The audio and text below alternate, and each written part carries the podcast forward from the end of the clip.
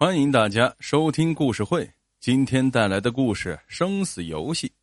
约翰最近失业了，手头拮据，欠了银行一大笔债。这天，约翰在酒吧遇到了昔日的搭档保罗。他西装革履，看样子混得很不错。保罗递给约翰一杯威士忌，关切的问：“伙计，最近还好吧？”糟透了。约翰摇摇头，抓起威士忌一饮而尽，然后说了近况。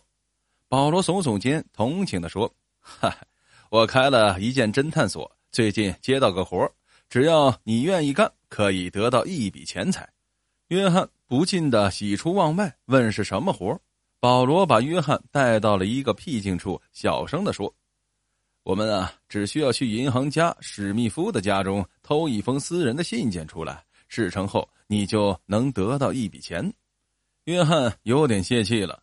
史密夫在城中是有身份、有地位的人，要去他家偷东西，谈何容易？保罗看穿了约翰的心事，安慰道：“伙计，你不用担心，一切都计划好了，事情会非常的顺利。”保罗说：“他以公司有大额存款为由，被史密夫邀请前去洽谈。保罗还拿出一千美金定金给了约翰，说等事情办好后，约翰还可以得到四千美金。”约翰犹豫了一下，还是接下了这个任务。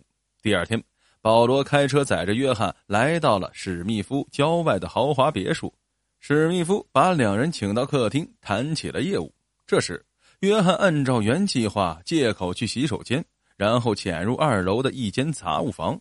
保罗告诉他，杂物房的桌子上有一个箱子，里面放的就是史密夫的私人信件。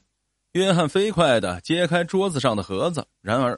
盒子里并没有任何信件，而是放着一条闪烁的钻石项链。就在约翰不知所措时，门外传来一个冷冷的声音：“放下我的宝贝！”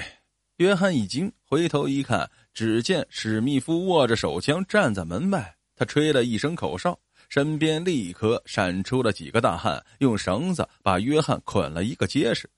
约翰慌忙解释道：“史密夫先生，这完全是一场误会。”史密夫伸手指了指屋顶的监视器，笑道：“约翰先生，你不用解释了。我不妨告诉你，其实是我和保罗诱骗你来犯罪的。你的偷窃过程已经被摄像机录了下来。”约翰一愣，这才意识到这是一个圈套。他气急败坏的叫道：“保罗，你快滚出来说清楚！”他拿着支票走了。史密夫笑了笑，对手下命令道：“哼，把他押去农场。”很快，约翰被押到了史密夫的农场。他看见里面停着很多名贵的汽车，不少人正在一间屋子旁热烈的交谈着。一见约翰来了，他们都兴高采烈的拍起手掌，吹着口哨，好像这里即将举行一个盛大的派对。约翰心里一沉，类似的场合他并不陌生。约翰昔日的职业是打地下黑拳，保罗是他的经纪人。每每激战前，观众总是疯狂的鼓掌、吹口哨。有一次，约翰遭到对手重拳击打，鼻子和下巴都被打碎了。幸好警察及时赶来。那次失利之后，约翰的妻子离开了他，而约翰也下定决心离开这个圈子。这些日子，他一直十分想念妻子，回想起以前和妻子一起去动物园的美好情景，他不禁悔不当初。约翰对史密夫怒目而对，吼道：“你到底想干什么？”史密夫冷笑着说：“哈哈，约翰先生，我给你找到一个表演的机会了。”“不，我早就不打拳了。”约翰愤怒的叫着。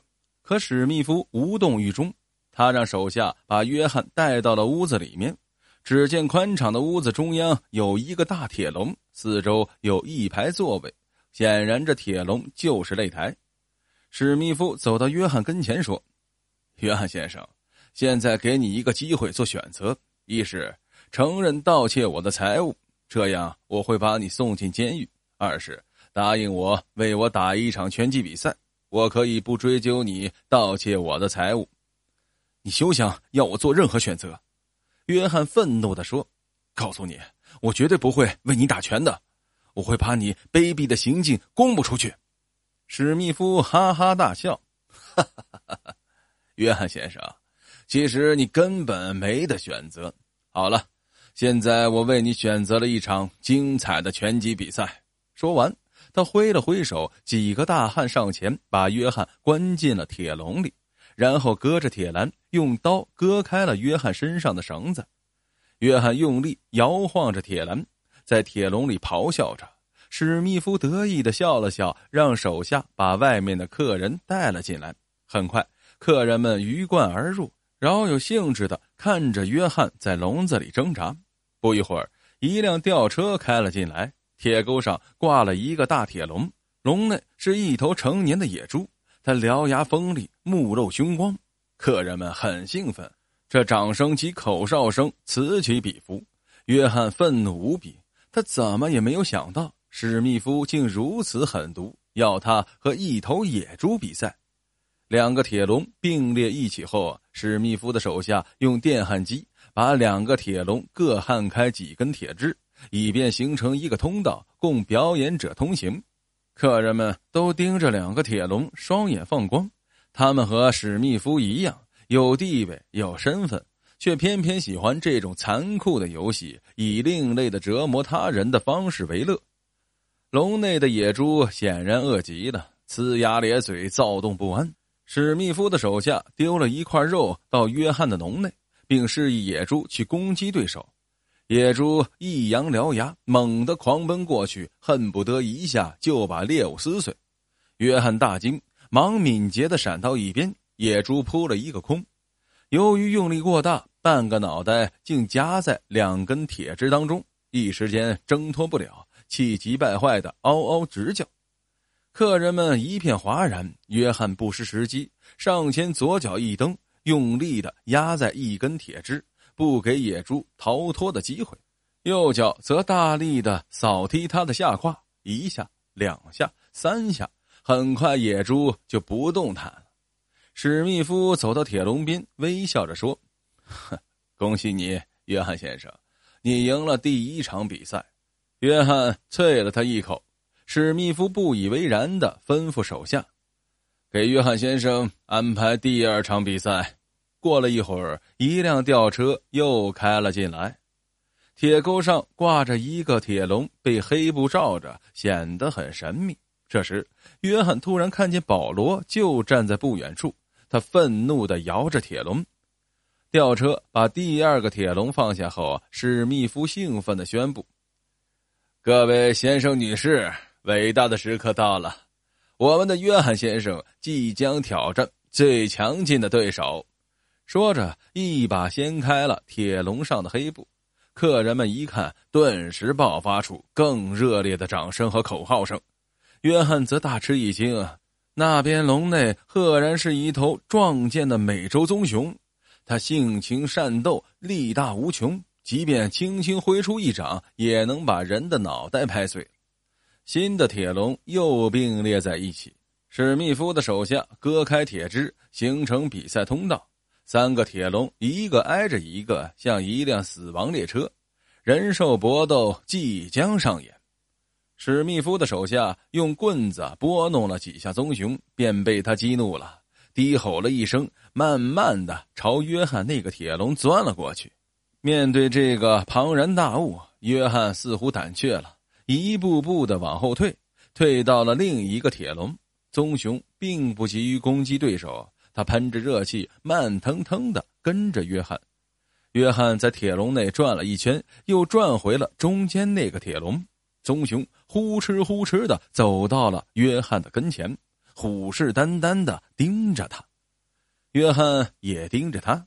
接着用手比划着那头死野猪，嘴里念念有词，好像在和棕熊交谈。棕熊看看约翰，又看看死野猪，似乎在思索着什么。突然，约翰跺了几脚，指着笼子一边叫道：“东尼，用力！”这次棕熊终于听懂了，大吼一声，震得屋内嗡嗡作响。随后，他用笨重的身体撞向铁笼。